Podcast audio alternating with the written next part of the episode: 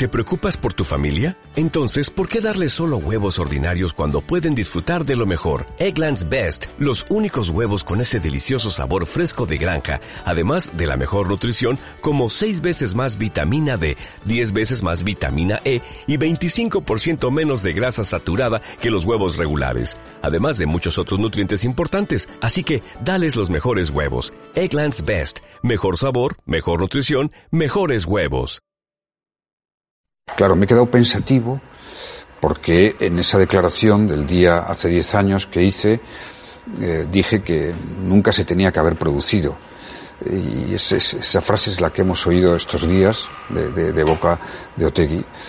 Bueno, pues sí, son 10 años importantísimos y, tenemos la, la conciencia clara de que la historia no se puede cambiar, pero el futuro sí, y lo hemos cambiado para bien, el mal ha, desaparecido de nuestras vidas y, tenemos que contribuir todos a que el bien, la convivencia, pues sea la única referencia que tengamos para las generaciones que vienen. Welcome to Carne, Cruda, Join us for danger, excitement, innovations. Diez años después del fin de ETA, lo que más se echa en falta es lo más difícil, que se asuman responsabilidades.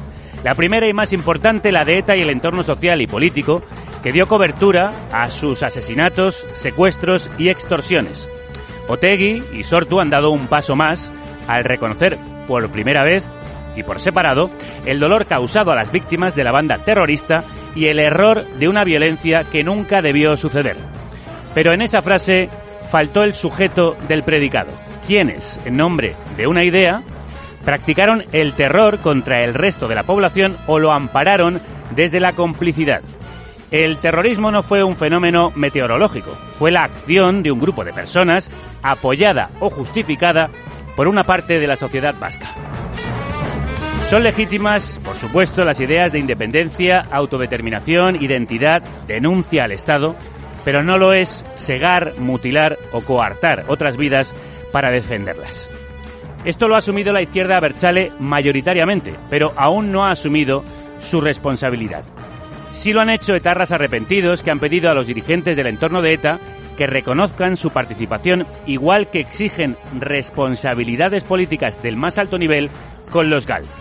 No es lícito, han escrito, esconderse como topos bajo tierra y dejar todo el peso sobre los autores de los atentados. Ni es coherente, digo yo, afirmar que sientes de corazón el dolor de las víctimas de ETA, pero no condenar los homenajes a los victimarios. Ese es otro paso que una parte de la izquierda Berchale tiene que dar si quiere ayudar a curar la herida, como han pedido desde el terrorista arrepentido Urrusolo Sistiaga a la hermana de una víctima de los GAL. Lo hizo en este programa, Pili Zabala. A las pocas horas de leer su comunicado, Arnaldo Otegui se reunió con sus afiliados en un acto en el que afirmó que votarán los presupuestos del gobierno si tienen que hacerlo para sacar a sus presos.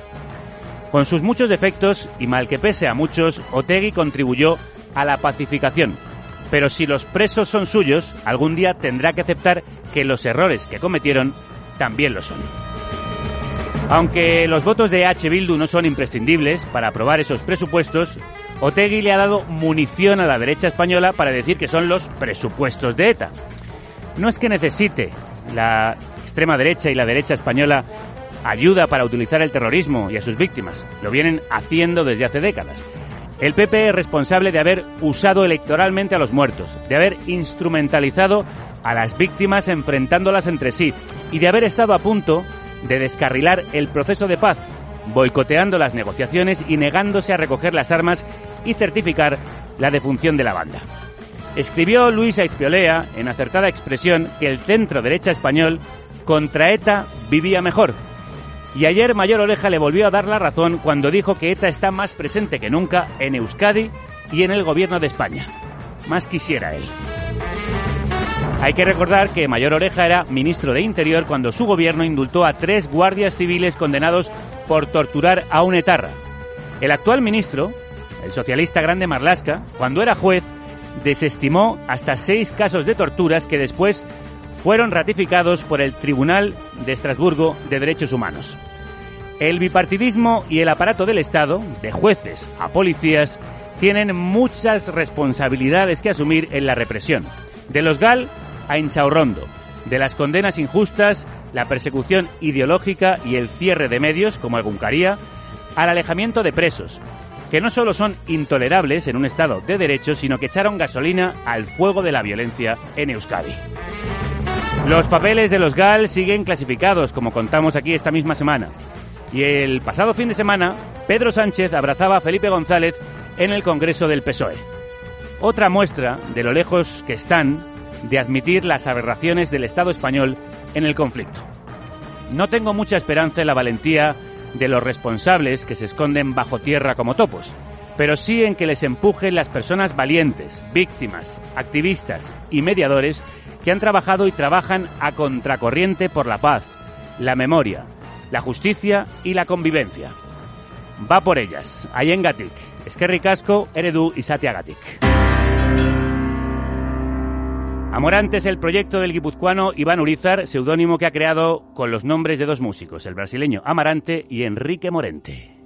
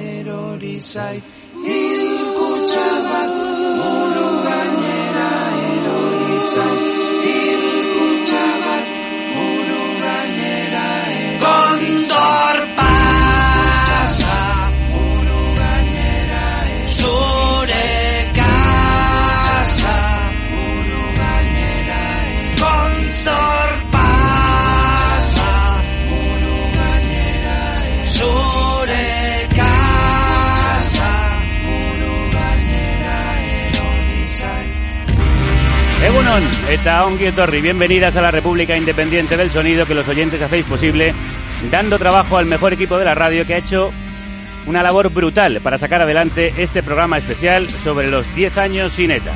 Son días muy difíciles porque todos los periodistas queremos hablar del tema y los implicados y las implicadas están desbordados y exhaustos emocionalmente.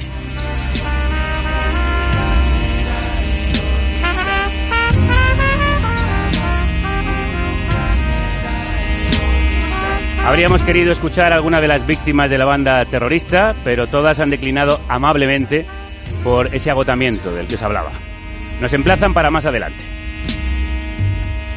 No obstante, otras muchas voces nos van a acompañar en este décimo aniversario del fin del terrorismo, que os resumen Rocío Gómez y Violeta Muñoz. ETA ha decidido el cese definitivo de su actividad armada. Hace 10 años y un día, el 20 de octubre de 2011, la banda terrorista ETA anuncia el cese definitivo de su actividad sin condiciones tras 43 años de violencia que acabaron con la vida de 853 personas. ETA, con esta declaración histórica, muestra su compromiso claro, firme y definitivo. un mes antes de que Zapatero abandonase la Moncloa y en un comunicado leído por tres encapuchados, la banda pide un diálogo directo con el gobierno para resolver las consecuencias del conflicto, en referencia a la situación de los presos y de los etarras en la clandestinidad y para superar lo que llama la confrontación armada. No entrega las armas ni se disuelve.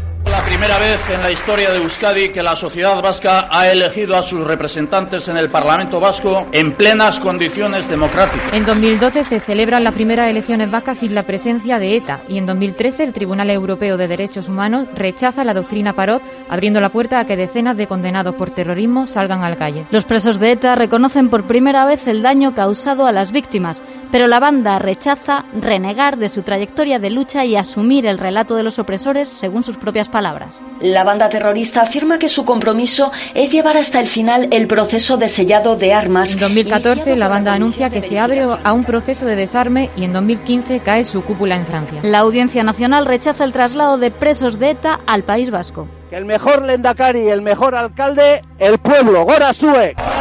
En 2016, el dirigente de la izquierda, Berchale Arnaldo Otegui, sale de la cárcel. El colectivo de presos rechaza el arrepentimiento. PSOE, Podemos, PNV y EH Bildu abogan por el acercamiento de presos de ETA a Euskadi. El Partido Popular, ¿a quién le corresponde hacer una gestión inteligente y con visión de Estado del final del terrorismo? El PP que se opone.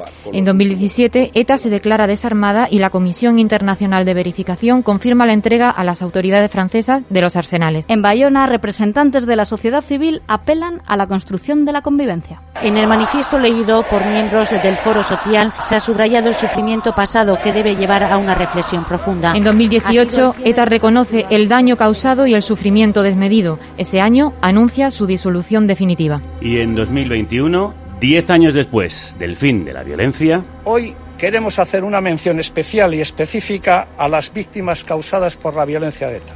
Queremos trasladarles nuestro pesar y dolor por el sufrimiento padecido. Y desde este sentimiento sincero afirmamos que el mismo nunca debió haberse producido la izquierda Berchale rompe con ETA y se disculpa con las víctimas. Nunca debió haberse producido. De la cicatriz de la sociedad vasca, de la memoria necesaria para la convivencia y de cómo se construye el relato de medio siglo de violencia, hablamos con algunas de las personas que mejor conocen este proceso o que lo han vivido en primera persona.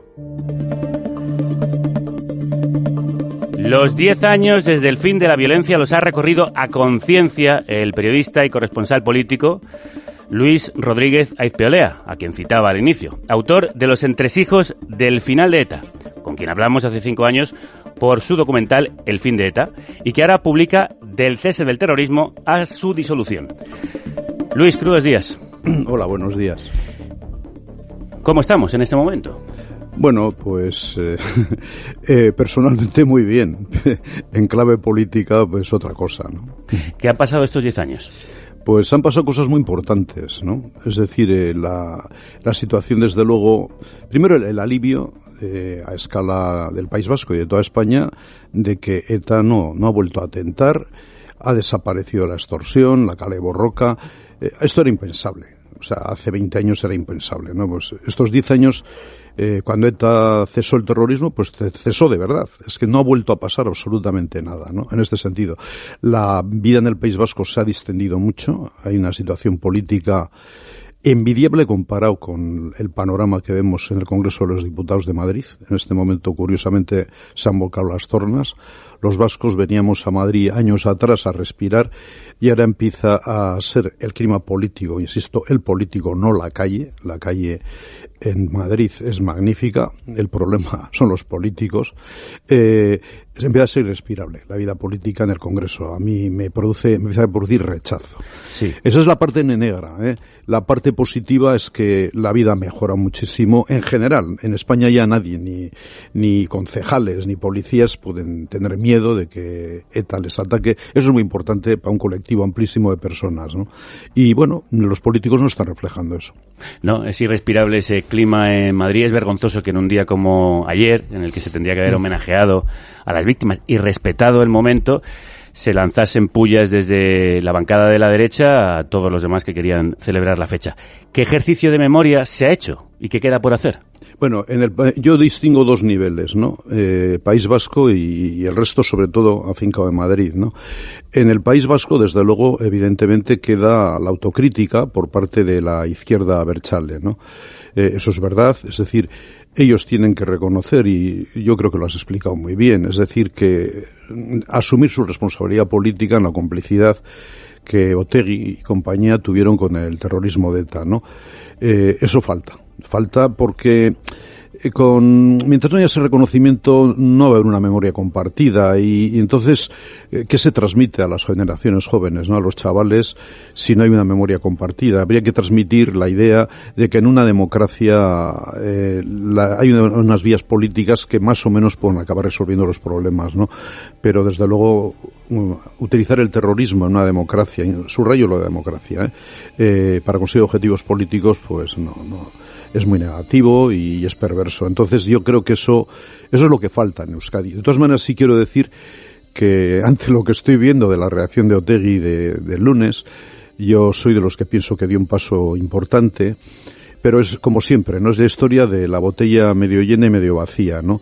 Para la gente progresista y de buena fe, eh, es la botella medio llena, Otegui empieza a dar los pasos, además tengo información, me consta que que empieza a abrir una nueva vía en el tema de la memoria, esto irá a más, estoy convencido.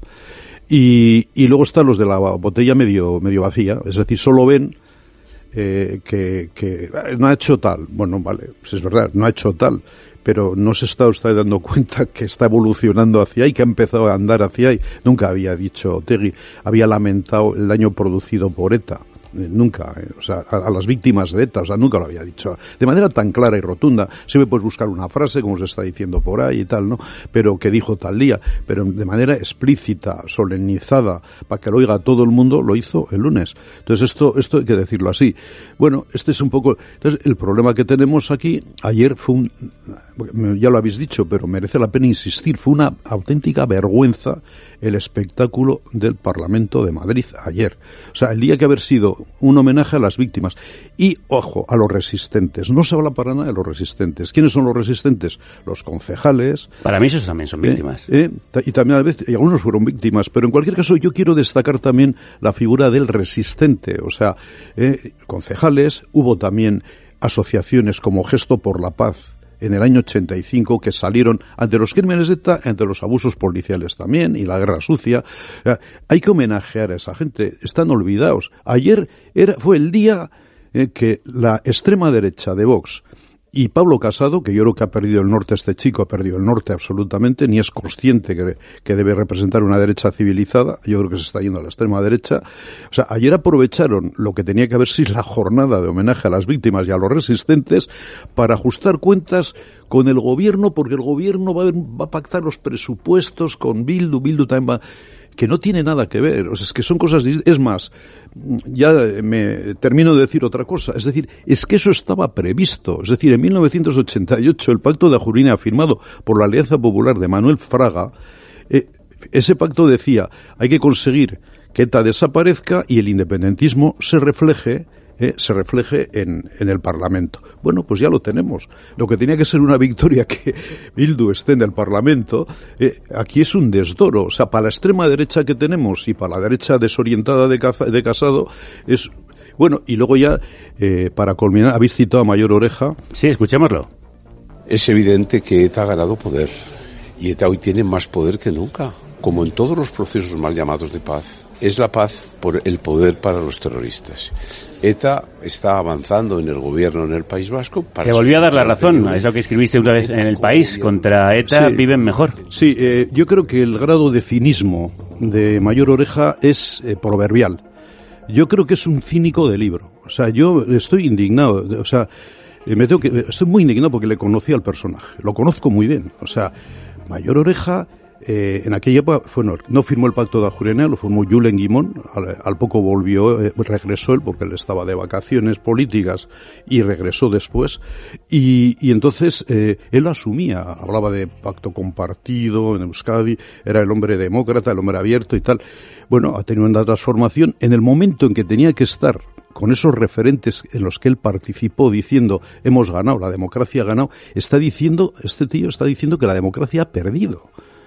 O sea, cuando se ha conseguido lo que se soñaba toda la vida en Euskadi. Lo que se pidió además a la izquierda Berchale cambiar balas por votos. exacto, lo que pidió Rubalcaba, eh, cambiar balas por votos. Se ha conseguido y este señor, eh, claro, solo lo puedes ver en una perspectiva bueno, él se ha hecho de extrema derecha. Yo, yo, yo estoy convencido. Vamos, ayer gente que conoce mejor el PP por dentro dice que este es un poco el inspirador ahora de Vox en la sombra. ¿eh? O sea, es una, Vox se alimenta mucho de sus teorías, ¿no? O sea, de Ciro y el, y bueno, luego le siguen algunos periodistas de la ABC, en fin, como Isabel San Sebastián y otros, ¿no? Le siguen diciendo las mismas barbaridades. Decir que hoy día ETA tiene más poder cuando ETA ha desaparecido y se ha disuelto es un disparate que yo no entiendo cómo lo puedo decir. Es que no lo entiendo cómo lo puedo decir y, espero que nadie se lo crea. Estrategia política, ya sabes. no, bueno, aquí lo único que les preocupa a estos señores de la extrema derecha y de la derecha de Casado desorientada es ganar como sea las elecciones siguientes, como sea. O sea, aunque sea mintiendo, embarrando el terreno,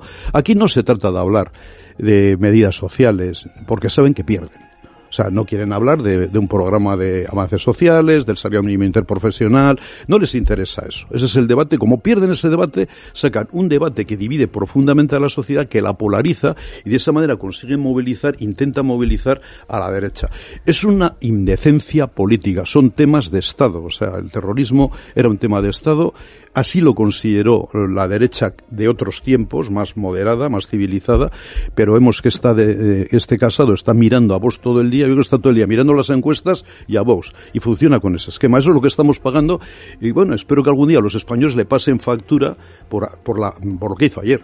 Son temas de Estado que tienen influencia en la sociedad, como bien apuntas. Nosotros no queremos hablar de esa crispación, sino de reconciliación, que se inició mucho antes del cese de la violencia y en la que participaron muchos actores invisibles. Uno de vosotros ha enviado una carta de forma anónima solicitando poder encontrarse personalmente con alguna víctima de ETA. Eso no tiene ningún sentido. Es la organización la que tiene que pedir perdón, no nosotros. Esto no se trata de un proceso colectivo, se trata de algo personal. Y yo me he encargado de diseñar unos encuentros para las personas que los quieran solicitar, nada más. ¿Vas a participar en encuentros con etarras? ¿Por qué te metes en esto? Que no me meto en nada, que me salgo. Recordamos hoy a todas las víctimas del terrorismo, sin excepción. Parece buena mujer. Quiero recordarme lo imbécil que Coincidiendo con este aniversario, ha llegado a las carteleras Maisabel, la película de Iciar Boyain que cuenta la historia de Maisabel Lassa, viuda de Juan Mari Jauregui y una de las primeras víctimas de ETA, que se reunió con dos de los tres terroristas del comando que mató a su marido, Luis Carrasco e Ivón Echezarreta siguiendo la vía Anclares. No sale en la película, pero fue un actor crucial de aquellos encuentros. Eduardo Santos, que de hecho prestó su casa para que se produjeran. Él es abogado, profesor de Derecho y mediador invisible y ahora consejero de Políticas Migratorias y Justicia del Gobierno de Navarra. Eh, buenos días, Javier, ¿cómo estás? Bueno, cuéntanos, ¿por qué pusiste tu casa para algunos de aquellos primeros encuentros de la Vía Anclares?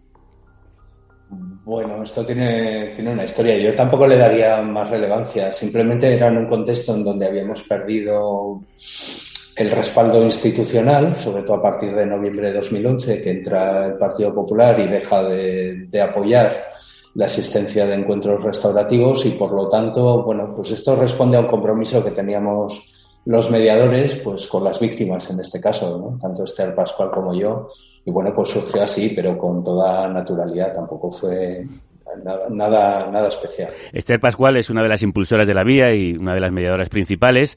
Eh, contaste parte de esta historia en el libro Los ojos del otro y ante las preguntas de si estabais metidos en eso, tuvisteis que mentir como bellacos. ¿Por qué? ¿Se necesitaba eh, mucha precaución? Eh, ¿Era necesario esconderse para que saliera adelante? Yo no, no, sé si hablaría de clandestinidad porque tiene otras connotaciones y tal, pero sí hablaría de discreción. ¿no? Estábamos hablando del año 2009-2010, que era un momento donde ETA todavía seguía activa y siguió, siguió matando. Y entonces, en el contexto político español, hablar de que estábamos organizando encuentros entre víctimas y, y terroristas, pues. Eh, pues todos sabemos lo que, lo que ocurre, ¿no? Y esto tenía una dimensión muy individual, muy íntima también, en la cual, pues si la gente estaba expuesta, pues lógicamente el tema no, no iba a salir hacia adelante y no iba a funcionar. ¿Hemos avanzado desde entonces, Edu? Hombre, claro que hemos avanzado. Hemos avanzado y hemos dado pasos. Lo que pasa es que hay una cierta concepción de pensar que esto en algún momento iba a ser eh, otra cosa, ¿no? que iba a haber un momento a partir del cual todo cambiaba radicalmente. Y estos son pasos, son pequeños pasos, son 50 años de violencia que han dejado heridas profundas y muchas víctimas y muchos relatos, ¿no? Y hay que ir hacia una narrativa común que deslegitime la, la violencia, pero lógicamente es un proceso y un proceso que a veces va más lento de lo que, de lo que quisiéramos. Como consejero del actual gobierno de Navarra, impulsaste la proyección de Maisabel en la cárcel de Pamplona, pero no asistieron a esa proyección los presos del colectivo de presos políticos vascos, el conocido como EPPK, que sigue la línea, digamos, más dura y oficial de los presos etarras. ¿Entiende sus motivos? No han explicitado los motivos, por lo menos como colectivo. Por lo tanto, yo haría un primer planteamiento de prudencia. Puede haber un motivo estrictamente individual. De esas personas, había personas en tercer grado ese fin de semana que, lógicamente, bueno, pues no iban a ir a la cárcel, por ejemplo, a ver, a ver la película, a volver, ¿no? Y hay otras personas que pueden legítimamente pensar que el hecho de esa proyección con prensa y tal les iba a colocar debajo, debajo del foco y les iba a obligar en alguna manera a posicionarse individualmente frente al hecho profundo que narra la película o frente a los medios de comunicación en ese, en ese momento. Yo siempre he defendido que es deseable que estas personas den pasos y den pasos públicamente. ¿eh? Y, yo creo que, que algunas, algunos lo han hecho. Pero no quisiera extraer conclusiones necesariamente negativas. ¿eh? Yo creo que, tenemos que ir avanzando y en este sentido. ¿Y tú crees que en ese entorno se está avanzando? Aparte de, digamos, el entorno político, como demostraron desde Sortu y Otegui, el entorno de los presos, ¿crees que es fácil la disidencia, salir a veces de ese monolito de opinión? Sí, lo que habría que plantearse es ahora disidencia de qué realmente. Ellos se definían como colectivo en tanto en cuanto seguían la estrategia de una organización que es ETA, que estaba viva y, mataba. En este momento que ETA no está viva y no mata, eh, cabe la, opción de preguntarse qué es el, qué es el colectivo, ¿no? Realmente. Eh, yo creo que la pregunta habría que hacérsela a, a, ellos y a ellas, ¿no? Desde un punto de vista estrictamente de legalidad, ahora mismo tenemos una, una ley orgánica general penitenciaria que habla de reinserción y de individual, de individualización científica. Y por lo tanto, en tanto en cuanto estas personas vayan dando pasos, digamos, hacia lo que va exigiendo la ley, pues eh, en ese momento pues se irán dando pasos hacia, hacia su libertad. Yo creo que esa es la, expresión máxima de lo que, de lo que tiene que irse haciendo, poco a poco. Y dices temer la involución en algunos mensajes políticos. ¿A qué te refieres? Bueno, a mí me da, me da miedo que haya involución en mensajes políticos que vayan hacia atrás. En primer lugar, que hagan una versión romantizada de lo que fue ETA y por lo tanto que acaben eh, legitimando de una u otra manera aquello, aquello que pasó en contextos supuestamente idílicos o de, lucha contra una dictadura, contra la violencia del Estado, etcétera, ¿no? Eso no puede producirse. Y por otro lado, bueno, lo has comentado tú antes, ¿no? El contexto de derecha y extrema derecha que lógicamente se está situando fuera de la realidad y creando un marco ficticio, ¿no? De persistencia de la violencia que obviamente no existe. En el homenaje al aniversario, este décimo aniversario del fin de la violencia, celebrado esta semana en Navarra, no acudió la Asociación Navarra de Víctimas del Terrorismo de ETA, tampoco la coalición de UPN, Ciudadanos y PP. ¿Por qué? Bueno, es una pregunta que habría que preguntarle, que habría que hacerles a ellos, ¿no? Pero esta división, eh, ¿a qué responde? Bueno, yo creo que responde a criterios estrictamente políticos o de posicionamiento político. Lo que es triste, efectivamente, es que eh, no haya un diálogo, no sean capaces de, dialogar para consensuar un marco común. Evidentemente, eh, pensar que el gobierno de Navarra en este momento es, digamos, un factor de apoyo a la violencia es algo absolutamente descabellado en términos políticos, ni por los partidos que están en el gobierno, ni por los posicionamientos repetidos. Por lo tanto, es una construcción irreal de una realidad que no, que no existe. Yo ahí diferenciaría, yo voy a respetar exactamente el, posicionamiento que puedan hacer algunas, algunas víctimas del terrorismo y recuerdo que la construcción de las víctimas como tal es una construcción política porque hay muchas víctimas que se están, eh, digamos, expresando en diferentes sentidos, ¿no? Y políticamente la verdad es que me da pena y un punto de, de amargura, ¿no? Porque la victoria contra la violencia es una victoria de todos y todas y por lo tanto ahí tendríamos que estar todos y todas.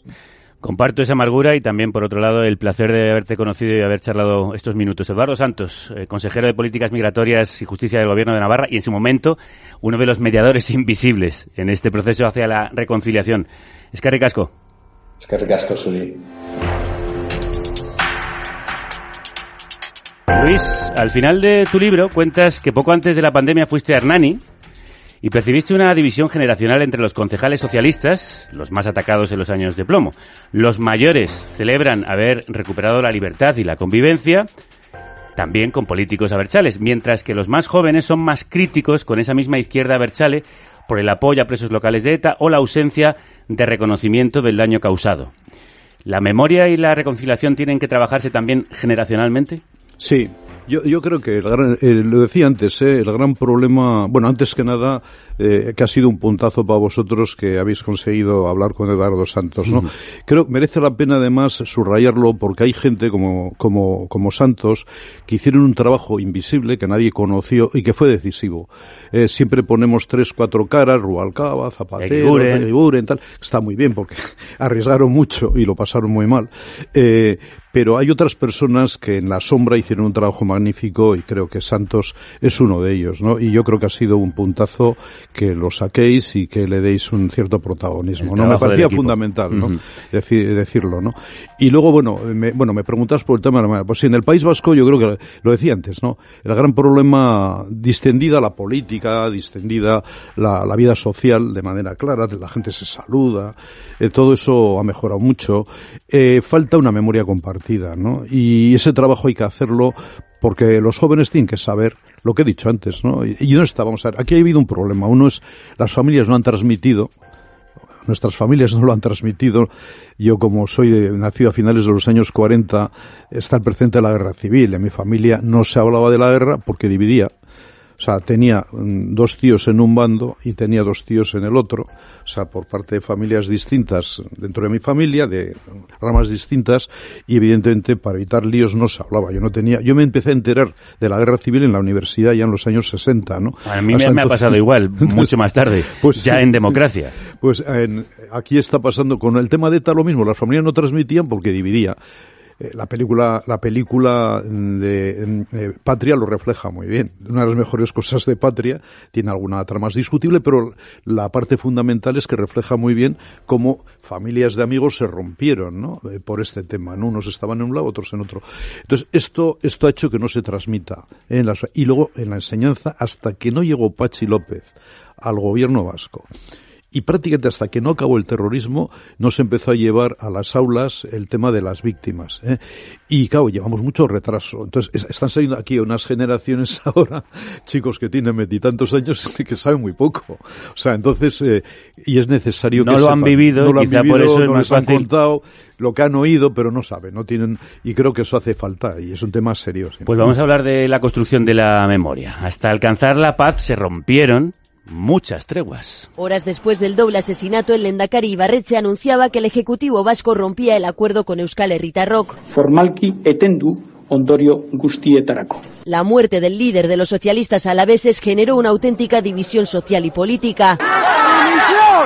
La fractura se hizo más gráfica que nunca en las distintas marchas que recorrieron la capital alavesa.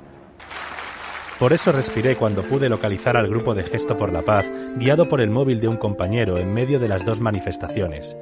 Tan solo, y no era poco, denunciando la barbarie. Pensé que aquellos carteles caseros que reclamaban unidad frente a la violencia y huían de las siglas era lo único necesario, por muy solos ante el resto que nos pudiéramos sentir. Un soplo de aire en un ambiente de actitudes dislocadas. Unos centenares, no más, pero sosteniendo la llama de la ética y creo que del sentido común también entonces. Así recuerda Pello Salaburu cómo encontró en Gesto por la Paz el sentido común frente a la violencia. Gesto por la Paz fue una plataforma pacifista, cívica, unitaria, pluralista e independiente de cualquier partido político o institución que luchó durante 30 años por mantener la unidad frente a la violencia. Se disolvió en 2013, dos años después de que empezara esa paz, de que acabara la violencia. Qué importante y qué difícil fue aquellos minutos de silencio en los que muy pocos se reunían en las plazas, a veces ante la indiferencia o la hostilidad de algunos de sus vecinos. Hoy Pello Salaburu forma parte de la asociación ciudadana que recoge su legado, Gogoan Memoria. Pello, Egunon. Egunon. Bueno, heredáis el espíritu de Gesto por la Paz, movimiento ciudadano que se disolvió cuando ETA dejó las armas. ¿Qué ha cambiado desde entonces y qué obstáculos habéis encontrado en estos diez años? Bueno, yo creo que han cambiado muchísimas cosas. Eh, yo soy muy positivo en estos momentos con o sea, la situación en el País Vasco es mucho mejor que la que teníamos hace 10 años, por supuesto. Nadie tiene que tener, no tiene miedo, no tenemos miedo para salir de casa, no tenemos que mirar debajo del coche. En fin, eso ha cambiado por completo. Hay muchas cosas pendientes, muchísimas, pero eso que es sustancial ha cambiado. Y yo creo que es justo reconocerlo. Vivimos mejor que hace 10 años. ¿Y se han acercado posiciones? ¿Se están acercando los bandos, la gente que parecía irreconciliable? Eh, se están, a ver, no me gusta hablar de bandos, ¿no? Yo a mí tampoco, perdóname por la expresión. Sí, no, no. Y yo creo que sí se están acercando posiciones. Lo que pasa que es verdad, lo que decía Luis es sobre lo que había pasado y lo que la impresión que teníamos sobre la guerra eh, al cabo de los años, aquí un poco se está repitiendo. Hay miedo de, todavía, pues, de hablar de estas cosas porque hay posiciones encontradas, ¿no? Pero a nuestro modo de ver, eh, creo que es importante señalar lo que he dicho, estamos mejor, pero podríamos estar mucho mejor. Hay temas sobre los que no se habla y sobre los que se debería hablar. ¿Cuáles por Ejemplo, por ejemplo, pues no sé, hay centenares de desapariciones, centenares, vamos a decir, de asesinatos sobre los que no se habla y sobre los que alguien debería dar información. Yo me estoy acordando, por ejemplo, en estos momentos de Pertur o de los tres jóvenes eh, gallegos que desaparecieron un buen, un buen día en, en, eh, en Bayona o en, o en Biarritz y alguien sabe dónde están estos cuerpos, dónde los dejaron, dónde, qué hicieron con ellos. Y no se dice, eso hay que decirlo, ¿no? Ese es un tema, ¿no?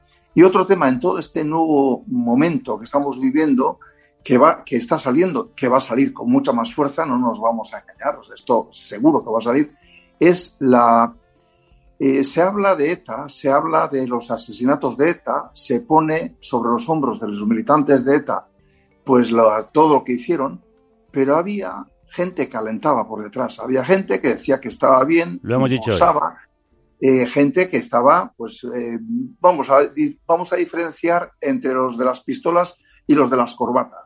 Y los de las corbatas siguen callados. Y eso va a acabar saliendo, porque estas cosas no se pueden olvidar. Entonces yo creo que este es un tema pendiente que tenemos, que es un tema muy, muy serio.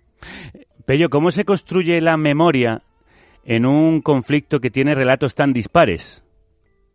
Mm, bueno, yo no sé si son tan dispares. Vamos a ver, la memoria de lo sucedido aquí, desde, depende a dónde lo vayamos, si vamos a, pues no sé, a la época de los visigodos, pues eso realmente pues tiene una memoria diferente de si vamos al final de la guerra o si vamos al nacimiento de ETA que es de eso de lo que estamos hablando ahora, no de otra cosa. Estamos hablando de cuando una organización como ETA deja las armas hace 10 años. Entonces, la memoria se construye no olvidando lo sucedido.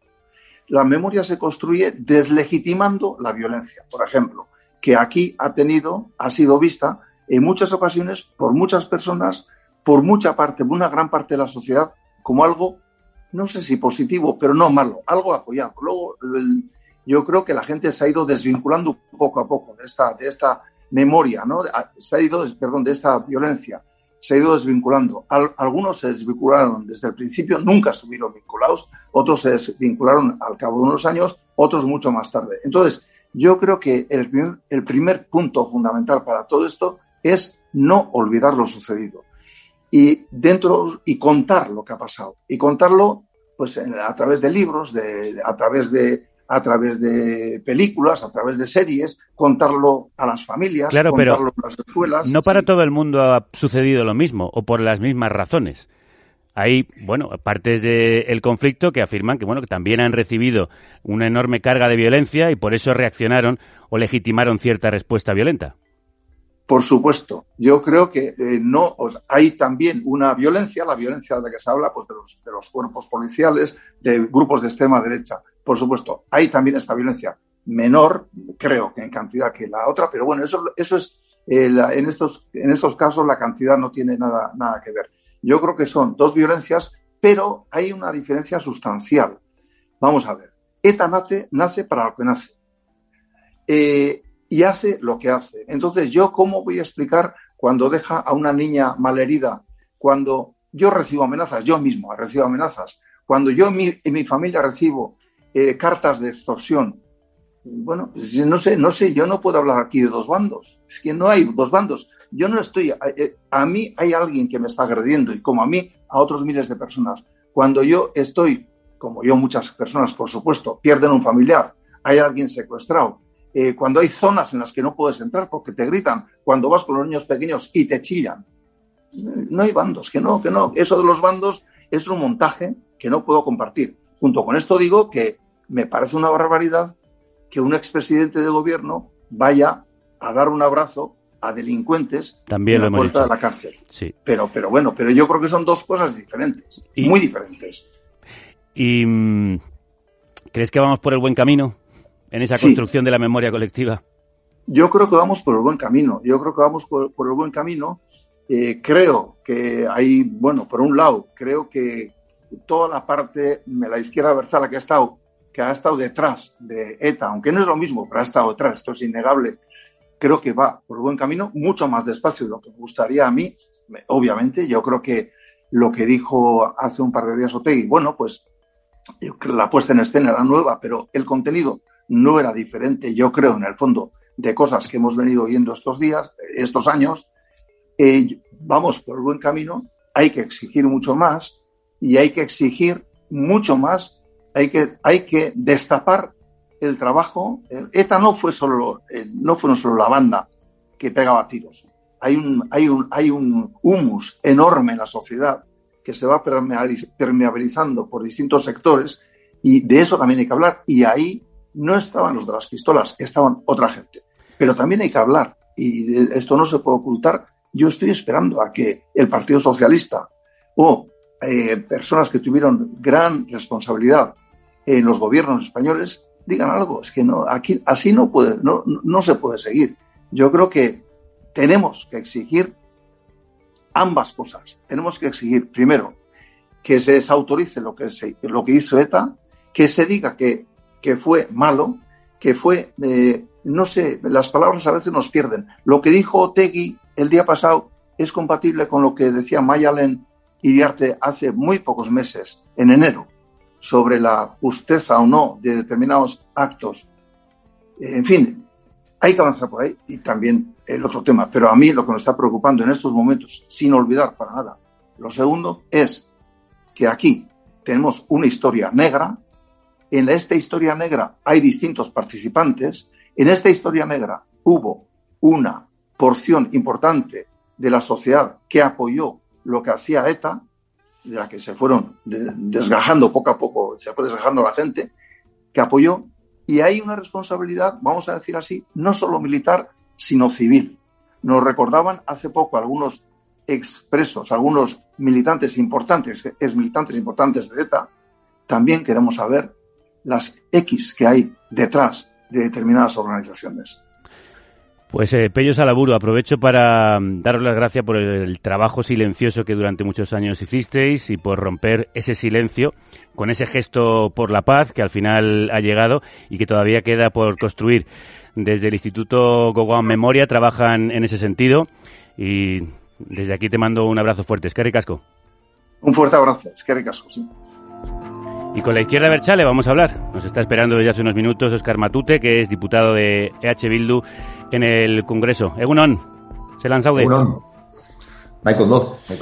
Bueno, tenemos que hablar de esas palabras de Arnaldo Otegui, líder de Bildu, junto a Arcaich eh, Rodríguez, máximo responsable de Sortu, hicieron esa declaración solemne que ya hemos escuchado, en la que muestran su reconocimiento a las víctimas por el sufrimiento causado. ¿Por qué la izquierda Berchale ha tardado 10 años, o esa parte al menos de la izquierda Berchale, en reconocer específicamente y por separado a las víctimas de ETA? Oscar. Hombre, yo creo que se habla mucho de relatos, ¿verdad? Estaba oyendo la, anterior entrevista y un poco pues los bandos, los relatos. Y, yo creo que le ha dicho una cosa, probablemente desde posturas políticas o desde pensamientos políticos, mejor dicho, diferentes. Él ha dicho una cosa que, que creo que conviene recuperar. Él ha dicho que lo que él oyó no le resultaba muy diferente de lo que ya venía escuchando. Y ha dicho además que estos, este camino de los 10 años había generado un transcurso o un transcurrir de vida para la gente mejor. Yo sí que creo que tiene un valor especial lo de Ayete, pero yo creo que lo tiene porque eh, supone eh, de manera solemne una declaración sincera al país. Otra cosa es luego cómo los actores eh, que, que, operan en los escenarios, pues ya sean medios de comunicación, otros agentes políticos y demás, puedan interpretarlo y puedan intentar canalizarlo. Pero en lo que tiene que ver con el comunicado al país, con la manera de dirigirte a, a, tu sociedad, yo creo que ahí hay una solemnidad y hay una voluntad sincera, clara y definitiva para que desde luego se entienda que lo que Euskal Herria Bildu va a hacer en este tiempo va a ser seguir una línea de trabajo que viene desarrollando desde hace 10 años que nos haga ser cada vez eh, más una sociedad más reconciliada, una sociedad donde convivir sea menos difícil y donde los eh, conflictos que toda sociedad tiene los podamos abordar de, de, forma democrática y con cauces democráticos. Yo creo que ese es el compromiso de Euskal Herria Bildu o de Bildu desde que nació y es el que vamos a desarrollar. Y yo personalmente no quiero quitarle eh, ni un eh, ápice de importancia a lo que creo que, que, supone la declaración del 18 de octubre. Tiene una enorme importancia, lo hemos analizado al, in al inicio y yo allí he dicho que me falta el sujeto de la frase, Óscar. ¿A qué se refiere con eso no debió ocurrir? ¿Quién es o qué es eso? Quiero decir, sobre todo, ¿quién es el sujeto de ese predicado? ¿Quién hizo eso? Ya, yo, yo no soy lingüista, pero yo creo que, que cuando dice eso, se, se, refiere a la violencia. Así de claro, la violencia no debió de, de, ocurrir. Pero yo creo que esto, si uno se consigue abstraer, que sé que es difícil, de, del ejemplo concreto, en términos generales, desde una convicción humanista de la vida, pues uno entiende que la mejor manera de solucionar los problemas nunca es la violencia.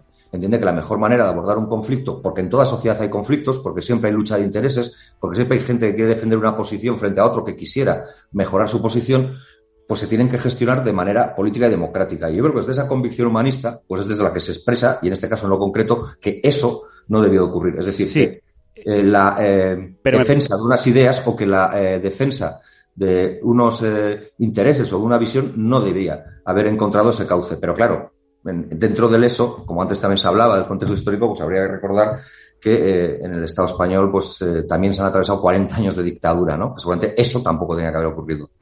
Pero insisto en la pregunta, lo que falta es el sujeto de la frase. Falta, en mi opinión, por la izquierda Berchale, por esa parte de la izquierda Berchale, asumir la responsabilidad de haber amparado, o por lo menos haber justificado lo que estaba sucediendo. Ya, pero yo creo que entonces quizás, no lo sé, quizás tendrías que hacerle la pregunta a quien pueda sentirse interpelado por esa, por esa realidad que tú pones encima de la mesa. No es mi caso. Es decir, no, no, no, lo sé perfectamente porque lo hemos hablado claro, en otra pues, ocasión. Claro, no sé, si yo te preguntara a ti por qué no, no. el Partido Popular en Valencia han decidido una u otra cosa, me dirías que pregúntaselo a ellos, ¿no? Pero bueno, en cualquier caso, es decir, yo creo, y estaba oyendo con atención lo que se ha dicho antes, que eh, no hay que tener miedo a hablar y no hay que tener miedo a asumir las responsabilidades propias que cada uno pueda tener. No hay que tener miedo a hacer un balance autocrítico de lo que haya podido ser la posición de cada uno en cada momento. Pero creo que hay que ser justo y hay que hacerlo con todo. Es decir, hay que hablar de eh, la violencia en, en Euskal Herria, pues que se hable. Hay que hablar del caso de la desaparición de Eduardo Moreno Vergareche, que ponían como ejemplo de Pertur, pues que se hable. Pero también habrá que hablar de la de Naparra. Hay que hablar de eh, la situación de angustia y de dolor que ha vivido mucha gente en Euskal Herria, pues fruto de, de, un clima político muy viciado por la existencia de diferentes violencias, pero con un carácter igual por, eh, por la fuerza eh, de los hechos más protagónico de ETA, pues que se hable. Pero también habrá que hablar entonces de las otras violencias que han acompañado eh, ese conflicto y que tenían que ver con las torturas, que tiene que ver con eso que se llama la violencia legítima. Porque claro, en el plano teórico yo creo que deslegitimar la violencia es lo que nos toca a cualquier persona que quiere convivir en paz. Pero fíjate qué cuestión más curiosa que si hablamos de deslegitimar la violencia, llega un momento en que alguna gente, y no lo reprocho, pero en el que alguna gente dice, bueno, hay que deslegitimar la violencia todas menos una, la violencia legítima del Estado, es decir, aquella que se guarda para sí el Estado para preservar el orden de las cosas. Y dices, hombre, pero es violencia igualmente y provocará dolor igualmente podrá ser utilizada de forma arbitraria, parcial o injusta igualmente. Efectivamente. ¿Crees que se está avanzando en ese sentido? Pues eh, como todo, eh, en la vida depende de dónde, de dónde fijes el, el, punto de atención. Si lo comparamos con hace 10 años, pues seguramente, o hace 15, pues seguramente sí, se está avanzando. Yo creo que, que de la misma manera que yo pido que se reconozcan los pasos que da la izquierda independentista vasca, pues soy capaz de reconocer los pasos que otra gente, por ejemplo, dentro del Partido Socialista, haya podido dar a la hora de hacer una lectura crítica de la relación que pudo existir entre altos cargos del Partido Socialista y del gobierno entonces con la creación de los GAL? Pues sí, yo creo que hay, hay cosas que, merece la pena eh, no ser injusto y pasarlas por alto. Pero bueno, yo creo que queda mucho, como quedará mucho en todos los terrenos. Pero en cualquier caso, en este debate, como probablemente en casi todos en la vida, tú puedes afrontarlos de al menos dos maneras. Una, que es no me voy a creer nada porque lo que puede generar descoloca mi, mi marco de, de lectura de los tiempos y de transmisión de lo que yo quiero a la gente, y entonces mm, de saque no me lo creo o siempre me parece insuficiente, o puedes valorar eh, el paso que se da, aunque te pueda parecer que todavía tendría que haber sido más grande, que tendría que haber sido más profundo, que tendría que haber llegado más lejos, pero lo vas a valorar porque puede suponer una mejora en lo que sea, en poco, en mucho o relativamente algo con respecto a la situación anterior. Y yo lo hago así, lo pido para nosotros y nosotras, para las gentes de la izquierda independentistas y luego para con el resto. Entonces, bueno, yo creo que hay que seguir trabajando, pues seguramente, y, perdonar que, que tire de un clásico, pues esto será como el viaje a Ítaca. Pues que en la medida que sigamos caminando, pues valdrá la pena en sí mismo. Porque cualquier escenario que vayamos avanzando, que sea mejor que lo que muchas décadas de vascos y de vascas, no solo de vascos y de vascas, pero en la medida que, de aquí surgió, pues de vascos y de vascas, como digo, cualquier eh, eh, avance que suponga superar esas décadas de, pues de, dolor, de dolor y de, vida dura, pues será mejor. ¿Fue un error que Otegui en su posterior encuentro con la militancia de Sortu hablase de sus presos y de dar el apoyo a los presupuestos para sacar a esos presos de la cárcel?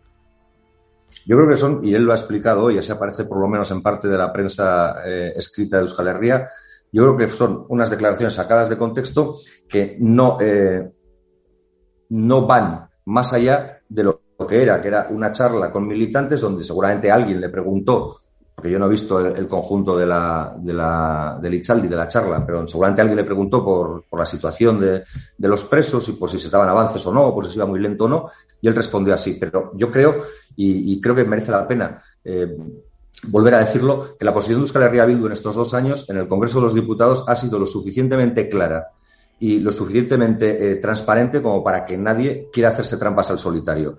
Euskal Herria Bildu va a negociar, y lo dijo desde el minuto uno que llegamos a, esta Cámara de Madrid, con eh, unos elementos muy claros. Y nosotros nos manejamos en política y en el Congreso de los Diputados con tres propósitos. El primero tiene que ver con eh, la conquista o la reconquista de derechos sociales para el conjunto de los y las trabajadoras, de los vascos y vascas, y en la medida que es bueno para ellos, seguramente que lo será bueno para cualquier trabajador o trabajadora del Estado español. Por lo tanto, derechos sociales y laborales. La segunda tiene que ver con el reconocimiento de, Euskal Herria como nación. Seguiremos trabajando ahí. Y la tercera tiene que ver con superar las consecuencias del conflicto. Y una de las consecuencias del conflicto son los presos. Pero, y termino ya claro, esto no tiene eh, que ver con un tiempo de negociación presupuestaria que seguramente por el objeto de lo que estás negociando, que son los presupuestos, tiene que tener en, el marco de negociación otros elementos que tendrán más que ver, como digo, con los derechos sociales y laborales que con esto otro, pero que tampoco tendrá que sorprender a nadie que nosotros queramos que eh, o que trabajemos para que la resolución del conflicto o el avance en la resolución del conflicto eh, traiga consecuencias diferentes y más positivas para el conjunto de la población, también para la población reclusa, también para los presos y presas. Te pido una última contestación breve porque vamos mal de tiempo, pero sobre esto también tengo que pedirte una opinión. ¿Deberían desaparecer los homenajes a presos etarras, como ha pedido, por ejemplo, en este programa, eh, una de las víctimas de los GAL, eh, Pili Zabala, o también el terrorista arrepentido Rusolo Sistiaga, o la ministra de Justicia últimamente? Yo creo que, yo creo que en este tema, para mí, ¿eh? lo, importante es eh, buscar un escenario en el que las víctimas no se, no se sientan doblemente victimizadas. Yo creo que hay que poner encima de la mesa datos también, frente a sensaciones eh, a veces insufladas por, por, los medios de comunicación o por algunos medios de comunicación, yo creo que hay que poner datos. En el año en curso, es decir, en el año 2021, han salido 25 personas de prisión, 25 presos han salido de prisión y solo ha habido dos onguietorris. Ninguno de los dos onguietorris ha sido organizado por Euskal Herria Bildu.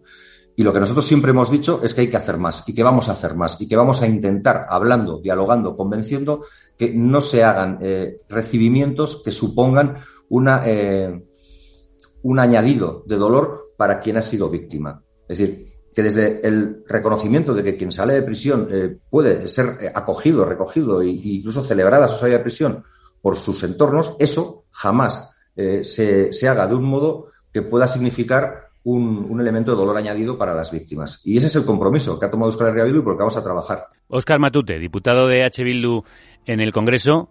Es que ricasco eta lasterarte. Bye, mi Esker. Termino contigo, Luis, antes de pasar a una mesa de debate que nos espera. ¿Qué sí. queda por hacer, en tu opinión? Después de haber escuchado todas estas voces tan dispares. Bueno, primero muy buena, buen elenco porque no habéis elegido los clásicos, sino pero habéis elegido gente que sabe mucho y que está más en la sombra. Bueno, quizá Matute es menos porque es eh, diputado, ¿no? Pero bueno, pero, pero ha, ha, dicho cosas muy interesantes, ¿eh? O sea, quiero decir que lo, lo que acaba de decir del compromiso de Bildu eh, con relación a los songuitorios me parece muy importante. A mí también. Y el dato que ha dado también, 25 presos han salido y solo ha habido dos songuitorris, cosa que no se suele saber. Quiero decir, y lo de Pello Salaburu también me ha parecido estupendo porque fue rector de la Universidad del País Vasco, eh, por ejemplo, en la época que mataron a Tomás, ETA mató a Tomás y Valiente y tuvo un comportamiento muy ético y muy, muy interesante, ¿no? Y ahora está trabajando en la memoria, o sea, creo que ha sido una buena, una, un, un buen programa en este sentido, ¿no? Bueno, pues lo que queda, lo que queda es lo que decíamos antes, a escala vasca ya contado, hay que trabajar en el tema de la memoria, la izquierda Berchale tiene que hacer esa autocrítica pendiente donde parece, y él lo ha dicho, también Oscar Matute acaba de decir, que van a avanzar hacia una reconciliación, es una manera de reconocer que van a seguir dando pasos, yo estoy en la, en, dentro de la botella medio llena, medio vacía, uh -huh. yo la veo medio llena, eh, creo que por eso, y luego está la vertiente madrileña, ¿no? Como esto es un programa a escala nacional, también hay que tocar la vertiente de Madrid. Aquí ya de una vez por todas, eh, hay que dejar de utilizar el terrorismo por intereses tácticos del momento. Es decir, eh, creo que esto va a ser difícil.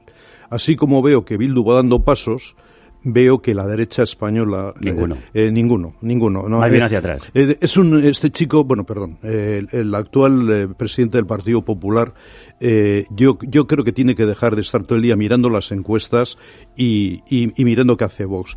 Mientras no cambie mientras no tenga un proyecto político y dentro de un proyecto político serio que no lo tiene que no lo tiene claramente tenía que entrar que el terrorismo hay que dejarlo fuera de la contienda política. Es una cuestión de Estado, como es la política exterior o la cuestión europea. Y mientras no haga eso, eh, bueno, y, siga haciendo esto, bueno, va a dividir la sociedad. Y yo creo incluso, mira, voy a augurar, yo creo que no le va a ir bien. Porque eh, la población española no es tonta. Y ya se da cada vez la gente cada vez más cuenta de que están eh, de que esta derecha desorientada está utilizando el terrorismo para asignar al gobierno cuando es un gobierno, hombre, pues que hay que tiene muchas cosas donde criticar, pero nadie puede negar que está haciendo avances sociales importantes y no ha gestionado mal la pandemia. O sea, quiero decir, bueno, habrá que reconocerle algunas cosas y habrá que criticarle otras, pero hay que saber qué se critica y no se puede criticar todo. O sea, y desde luego las cuestiones de Estado como el terrorismo hay que dejarlas fuera. Eh, yo creo que esto es lo que le falta. A esta asignatura le falta por aprender a... Esto tenía que aprender un poquito de Rajoy, que Rajoy lo aprendió. o sea que... En fin. Luisa Espelea, como siempre es un placer escucharte. Muchísima suerte con tu nuevo libro, ETA, del cese del terrorismo a la disolución, publicado por Catarata. Bueno, un abrazo muy fuerte. A vosotros. No ocurrió hace décadas, fue anteayer, como quien dice. Pongamos que hace 25 años, los que acaban de celebrar de matrimonio Rafaela Romero y Jesús Eguiguren. Hay un instante en aquel tiempo en el que ella se hace consciente de que ETA puede matarla y también dejarla viuda. Incluso ambas posibilidades. Que los terroristas cometieran un doble asesinato toma cuerpo en ese hogar de Donostia, en el que conviven un hombre empeñado en alcanzar el final de la violencia y una mujer que se dice conjurada hoy en librar la guerra de la memoria en la paz. Así retrata la subdirectora del Diario Vasco y autora del libro Déjame que te cuente, Lourdes Pérez, a Rafaela Romero, socialista y actual diputada foral de Movilidad y Ordenación del Territorio en Guipúzcoa. Una política que sufrió la persecución de ETA como su pareja, el ex líder de los socialistas vascos Jesús Eguiguren y pieza clave en las negociaciones que llevaron al fin de esa violencia. Rafaela Egunon. Egunon. Bueno, ya nos ha dicho Luis que hemos tenido muchas voces. Queríamos cerrar con voces de distintos ámbitos que también más en la sombra y menos conocidas han hecho mucho por llegar a, a estos días, a este camino, por, por abrir esta senda. En una década.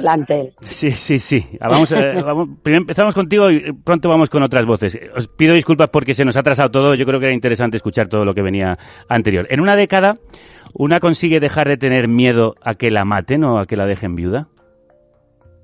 Sí, por supuesto que sí. Eh.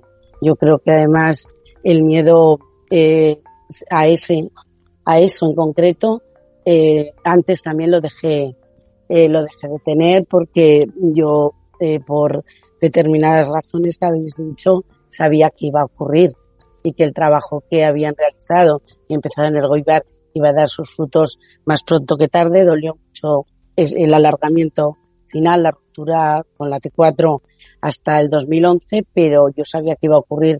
Dejé, yo creo que dejó de haber miedo y empezó a haber dolor porque es más difícil olvidar el dolor propio y, y luego otros dolores ajenos totalmente a ETA que fueron más personales. Pero sí, miedo no tengo. Eh, vivo en convivencia, eh, no vivo frente a nadie ahora mismo en Euskadi y bueno, pues otra cosa es la tarea de la memoria, que es una de las que no me voy a bajar y que creo que todavía no está resuelta.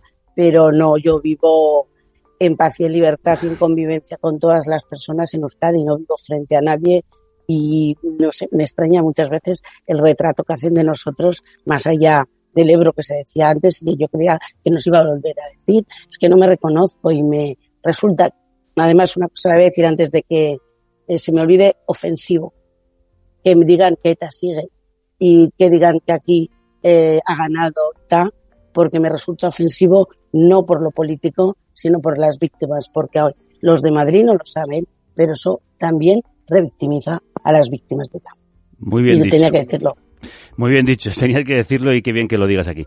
Eh, no debió de ser fácil convertirse en el primer ayuntamiento gobernado por EH Bildu en organizar un homenaje a las víctimas de ETA y solo a ellas. En este país no hemos tenido la imaginación suficiente para ponernos en el dolor del otro.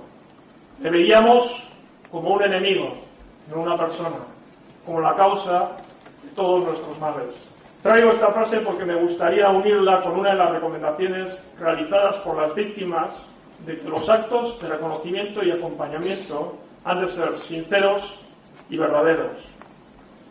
Creo que en general en el conjunto de la Fue en 2017 en Errentería. Julen Mendoza, que era entonces su alcalde, pidió perdón, dijo que no habíamos no habían tenido imaginación suficiente para ponerse en el lugar del otro, al que veían como enemigo y no como a una persona.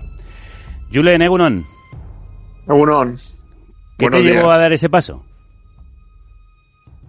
Bueno, ese paso no, primero no fue personal, creo que fue colectivo, eh, fue del ayuntamiento, ¿vale? Y fue consecuencia de un proceso, no, no fue un, algo que surgió de la noche a la nada, ¿no? O sea, había un recorrido que se estaba realizando, en el año 2013 ya se hizo un primer acto, que fue, bueno, creo que un, un acto en, en el que la primera vez nos encontramos con gente muy diversa, víctimas de diferente índole, en una misma sala, compartiendo, pues fíjate, ¿no? Justo en la primera sesión estuvo Jesús Eguiguren también, ¿no? Porque se, se presentaba Memorias de los Conspirados, ¿no? Eh, el documental. Entonces, bueno, empezamos ahí, hicimos un informe de vulneraciones de derechos humanos y otros hechos, eh, un documento que recogía la historia de nuestro pueblo desde el 56 hasta, hasta el 2012, en aquella época, eh, se recogía todas las vulneraciones de derechos humanos ocurridos, etcétera, y hicimos un pequeño proceso con, con algunas víctimas de nuestro municipio para ver qué era lo que necesitaban, ¿no? Y de ahí salió también unas recomendaciones que, que la grabación que habéis puesto pues eh, se recoge, ¿no? Unas recomendaciones de las víctimas y empezamos a plantearnos en empezar a hacer algunos actos de reparación a las víctimas. Quiero decir que pues, no es un ¿Tuviste- hecho que llega, que llega porque sí, o sea, hay un proceso. Hay un proceso. ¿Y en ese proceso tuviste muchas reticencias en, en tu entorno político y social? Hubo reticencias, claro que hubo reticencias, pero yo tampoco, yo suelo decir que, que, ta- es como en todo, ¿no? Eh, si nosotros consideramos cuál es el sufrimiento que ha padecido este, este en este caso este municipio, ¿no? Pero en este país, ¿no? A lo largo de tantos años, eh, cómo nuestras vidas han estado muy impregnadas por la violencia, etcétera, y que eso ha, hecho una forma de ser también de nosotros, o sea, porque algunos hemos nacido en un contexto de violencia y, por suerte, pues ese contexto se acabó, ¿no? Pero si tenemos en cuenta todo eso, las reacciones que, que pudo haber in- internas incluso me parecen que no son tan, tan significativas ni mucho menos. Bueno, en eh, el polo opuesto ideológicamente, aunque no en la afinidad y en la empatía, se encuentra nuestro siguiente invitado, eh, portavoz del PP de Enerrentería en aquel tiempo, un verso libre en el partido que reconoció las torturas en cárceles y señaló algunos intereses. Si tú tienes una empresa de seguridad o intereses en empresas de seguridad, te interesa que no haya seguridad para vender tu producto. Más claro no puedo ser. Me da la sensación de que estás insinuando que alguien como Mayor Oreja puede tener intereses en empresas de seguridad y por tanto le interesa que la situación aquí esté excitada. Pudiera haber sido así, pero no lo afirmo porque no me quiero ver en una querella. Chema Herzog, Egunon. Egunon, buenos días, Verdín. Eh, ¿Cómo viviste el paso que dio Julen? Pues eh, bueno, eh, me pareció correcto y en el sentido ideal para la reconciliación de nuestro País Vasco y me apunté. Tengo que decirte que todo el mundo en el Partido Popular de Guipúzcoa sabía mi intención. Coincidía que estaba en la directiva del partido en ese momento. Bueno, primero tengo que aclarar que ahora mismo no milito en el Partido Popular, por lo tanto, mis palabras no tienen que ser en correa de transmisión de la opinión que pueda tener el Partido Popular, sino que estoy independiente. ¿eh? Bueno, en ese momento me pareció una oportunidad para la reconciliación de los vascos y para el cese de la violencia. Me apunté encantado. Estuvimos hablando Julen y yo. Otra suerte que he tenido ha sido coincidir con Julen, que es una persona grande y que tiene capacidad para ver en estereoscopía lo que es la población y los padecimientos que padece y los intereses que tiene. Entonces, abandonando un poco una línea ortodoxa de su partido político y quizá yo también, como tú has descrito, pues nos reunimos, hablamos y pusimos en marcha esta iniciativa sin olvidar al Partido Socialista, que también puso su grano de arena, y al PNV, como no, los que estábamos allí representados. Y salió bien y todo el mundo estuvo contento, nadie se manifestó en contra, así que es un pequeño éxito que tenemos colectivamente.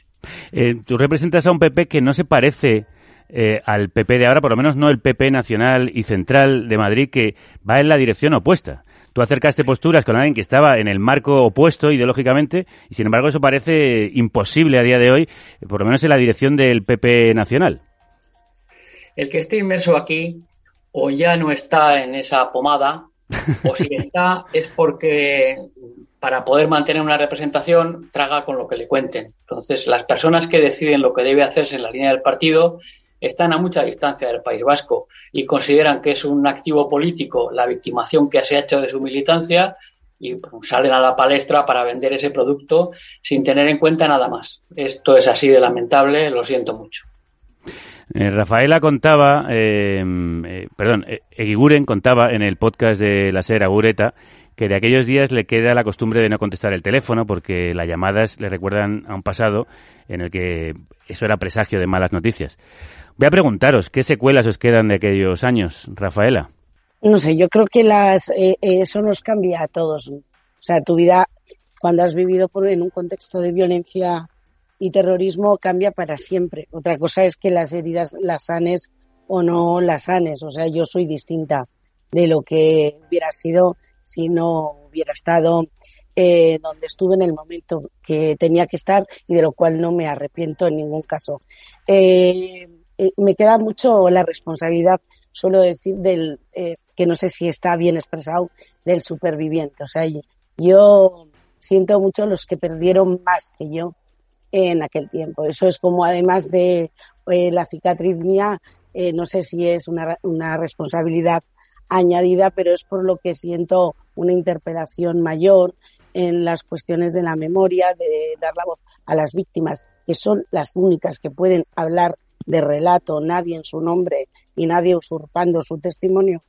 Y también lo que me lleva pues a hacer una autocrítica mayor, ¿no? Yo creo que en, ayer lo decía Calle López y no quiero dejar, hoy que hablamos de interpelar, de decirlo aquí.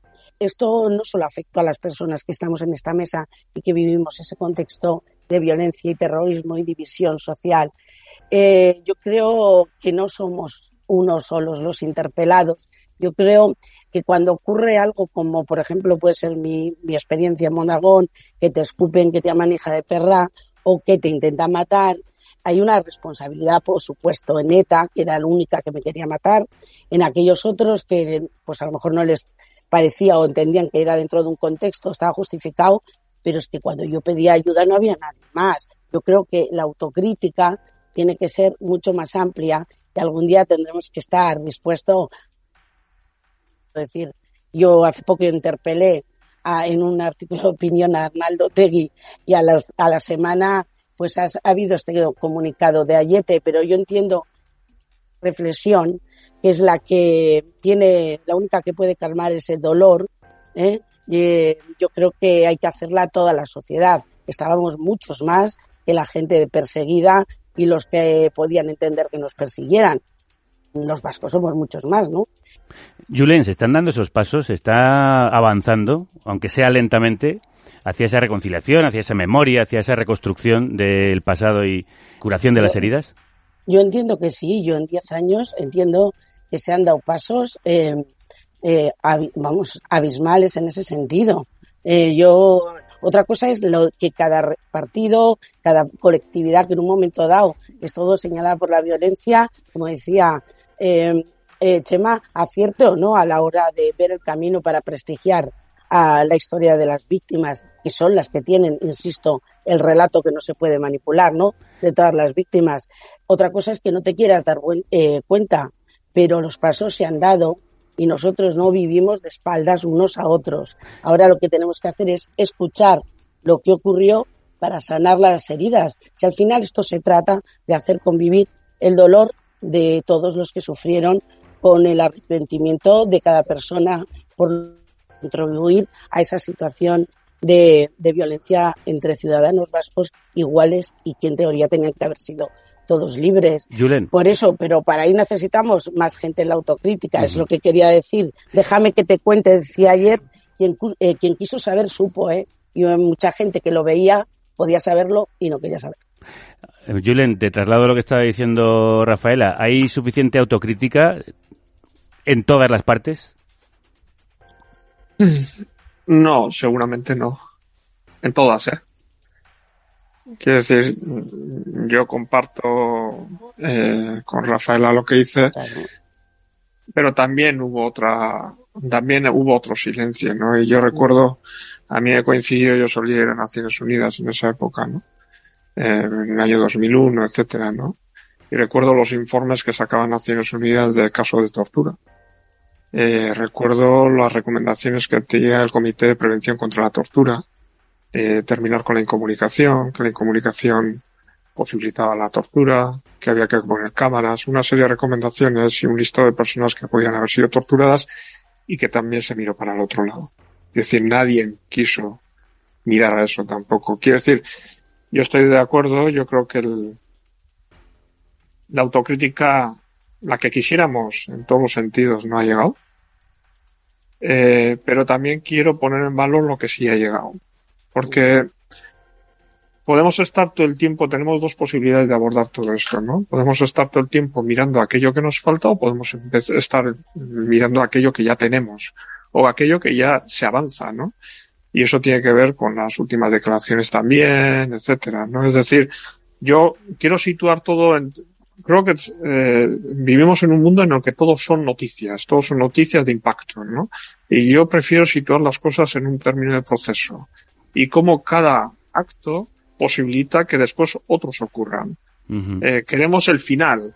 Bueno, pero primero necesitamos el proceso, ¿no? o sea, para, para, para poder llegar a ese final, ¿no? Entonces, pongamos el valor a aquellas cosas que ya están ocurriendo entendamos que esas cosas seguramente posibilitarán que otras ocurran también en el futuro. Y yo, desde luego, de la lección que saco de nuestro, y eh, Chema también está aquí, él también podrá opinar, ¿no? Pero de, la lección que saco de, nuestro, de nuestra experiencia local, es que cada hecho posibilitó el siguiente. Es verdad que vosotros habéis puesto un acto que se hizo con concejales de, del Partido Popular, eh, que mató ETA, etcétera, pero ese hecho también posibilitó otro acto, que fue un acto de reconocimiento a las víctimas de la violencia policial de la Semana Pro Amnistía en el año 1977, con una solicitud de perdón también por parte de todos los alcaldes que hubo desde esa época hasta la, la actual, de desatención, de mirar para otro lado, de etcétera. Entonces, todas esas cuestiones, es decir, cada acto trae otro posterior. O posibilita que otros posteriores se produzcan. Prefiero mirarlo en esa lógica. Sí, yo también me parece mirar en muy aquello que falta. inteligente y acertado. Y esa denuncia de las torturas y de la persecución policial, si la hizo con mucha valentía, sobre todo viniendo desde donde venía Chema Herzog. Eh, Chema, ¿se está construyendo el camino en la buena dirección? Lo que opino del- de, la deriva política actual del país es que hay un encasillamiento general y falta una apertura de miras, que se vea el conjunto, que se vea el beneficio público, el beneficio de la nación. Que unos y otros no podemos estar desde nuestro nicho tirándonos piedras todo el rato. Observar el, espectáculo que da el Congreso de los Diputados, con la gente que aplaude el- como si fuera la clac de un guiñol a sus líderes políticos, digan lo que digan, no es bueno para nadie, son trincheras. Con las trincheras no vamos a ningún lado. Se trata de la administración pública para el bien común y no para, para amedrar unos y otros y para eso afear todo el rato lo que hacen los demás. Y además, sino poner una línea clara de deriva del bien común que espera cada uno de ellos. Yo creo que cada uno tira de la cuerda en un sentido como una socatira gigantesca y ninguno mira por el conjunto de los españoles. Y mirando por el conjunto de los españoles y de los vascos y las vascas, ¿cómo habría que construir la memoria? En tu opinión, ¿cuáles serían los pasos? Eh, ¿Qué riesgos hay también de instrumentalización de esa memoria? ¿Qué debe hacerse? Ahora hay un, museo de la violencia en, en Gasteiz, en Vitoria, y es francamente parcial. También ha habido otros que también han sido parciales. Esto no puede ser así. Si se quiere construir un relato conjunto, deben reunirse las personas desde distintos puntos de vista y, y acordar. Ahora hay una imposibilidad de acordar por la razón que sea, por el encasillamiento que tiene todo el mundo, y que en su día, después del franquismo, se, se pudo hacer ¿no? un, un concierto en el 78 para hacer una constitución mejor o peor. Esas posibilidades no las veo ahora. Ahora las, las veo francamente enfrentadas. Quizás otros líderes de los que tenemos, o no sé, unas- un foro de reunión distinto pudiese hacer cambiar las cosas, pero la verdad que no lo veo nada claro. ¿Y tú, Rafaela, cómo lo ves? Quizá el tiempo nos acerque a un Yo es- relato más compartido. Yo es que, yo más que de relatos, al final hablo de una memoria compartida. Eh, yo lo que no creo, y ahí coincido con Jesús, no, yo no creo los relatos oficiales. Uy, parece que hemos perdido la voz de... Ah, Ahora, no, ya, devuel- ya vuelves. Ah, la única manera de que haya no un relato, que no tiene por qué haber un relato, sino una memoria compartida, es eh, desde la memoria de las víctimas, que al final es como un retrato coral de todo lo que ha sucedido aquí, en la que no tienes por qué excluir a nadie. Habrá un falso relato o habrá un relato solamente para los parlamentos si nos empeñamos en legislar la memoria. Si nos eh, centramos en que esa memoria sea compartida y, por tanto, conocida por toda la ciudadanía vasca, los trabajos son otros. Lo decía antes Chema, los trabajos son continuar encontrándonos en foros eh, que no a lo mejor no da, como decía Julen, un titular eh, ni un tuit de 140 caracteres con una foto en la que etiquetas, pero que sí da relaciones constructivas eh, que al final llevan a que se den pasos como que nunca debió producirse eh, el daño de las víctimas de ETA que el otro día eh, dijo Arnaldo Tegui. Eso, para decir eso, ha habido que hacer un trabajo de acercamiento que a lo mejor no se ve o no lo veis vosotros, vosotras todos los días, pero que se producen en muchos foros privados eh, de actuaciones como las que hemos estado presentes, en muchos casos, Chema, Julen, yo y otras personas, víctimas más directas que, por ejemplo, yo, porque han perdido mucho más, y a las que les debemos una, un agradecimiento por su generosidad en hacer posible estos encuentros como los que tenemos nosotros. Habló de Josu Elespe, de Nayara eh, Zamarreño, de Pili Zabala, de Asun Lasa, eh, en fin, seguro que se me olvida algo, pero Josu Elespe siempre lo digo, ¿no? Eh, esas personas, eh, Javier, son las que están construyendo mucha de la verdadera memoria compartida que hay aquí y la que permite que unos digamos unas cosas, otros otras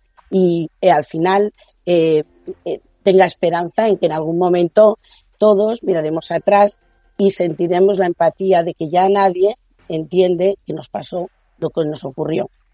Y entonces yo, por ejemplo, el pronunciamiento del otro día, a mí, yo me emocioné sinceramente, porque yo no esperaba tan pronto que la izquierda sale, luego puedes decir que no había sujeto, o, o en fin, pero para mí que Arnaldo Tegui diga nunca debió producirse al sufrimiento de las víctimas de ETA, en fin, mm, de verdad que de matar estuvo mal, ahí hay un paso considerable.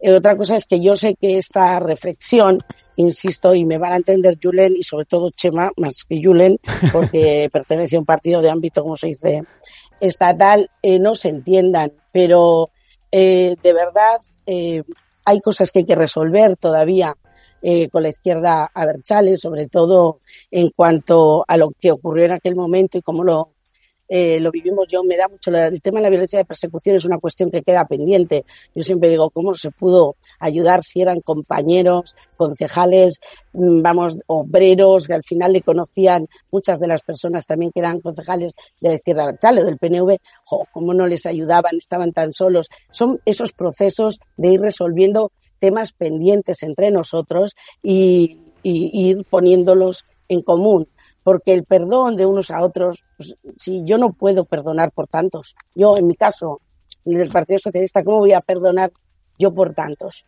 Vuelvo a repetir, mi trabajo es hacer, conciliar o intentar que haya arrepentimiento de quien provocó el daño o quien lo entendió en algún momento con el dolor que sigue existiendo. Porque es una responsabilidad que me he impuesto yo. ¿eh? A mí me parece que hubo personas que han perdido muchísimo más de lo que hemos perdido eh, Yulen Chemayo, muchísimo más. Y eso no lo repara nada. Lo puede aliviar, pero no repara. Qué importante, como decías, la labor de tanta gente que está trabajando por esa reconciliación. Os pido para terminar, Julen y Chema, después de estas emotivas palabras de Rafaela, ¿cómo veis el futuro? Si esa reconciliación eh, la veis en, un, en los próximos diez años, cuando volvamos aquí a reunirnos en este programa y hablemos, ¿dónde estaremos? Julen. Bueno, yo un poco al hilo de lo que se estaba comentando, ¿no? Eh, de lo que han comentado Chema como Rafaela, ¿no? Eh, yo creo que aquí hay demasiada gente preocupada en escribir el relato y poca gente preocupada en la memoria y la reparación de las víctimas. Esa es mi sensación. Es decir, esa batalla de relato lo que está es contaminando que la cosa sea mucho más cercana. Menos relato y, más memoria. Para mí sí, y más humanidad. Dejemos por un momento eh, todo aquello que nos queremos construir y pensemos más en aquellas personas a las que tenemos que llegar, ¿no? yo creo que esa es la clave, ¿no? Un poco más de humanidad y un poco más de empatía, porque se habla mucho de eso, pero eh, creo que hay una gran ausencia, ¿no? ¿Qué es lo que nos vamos a encontrar dentro de 10 años?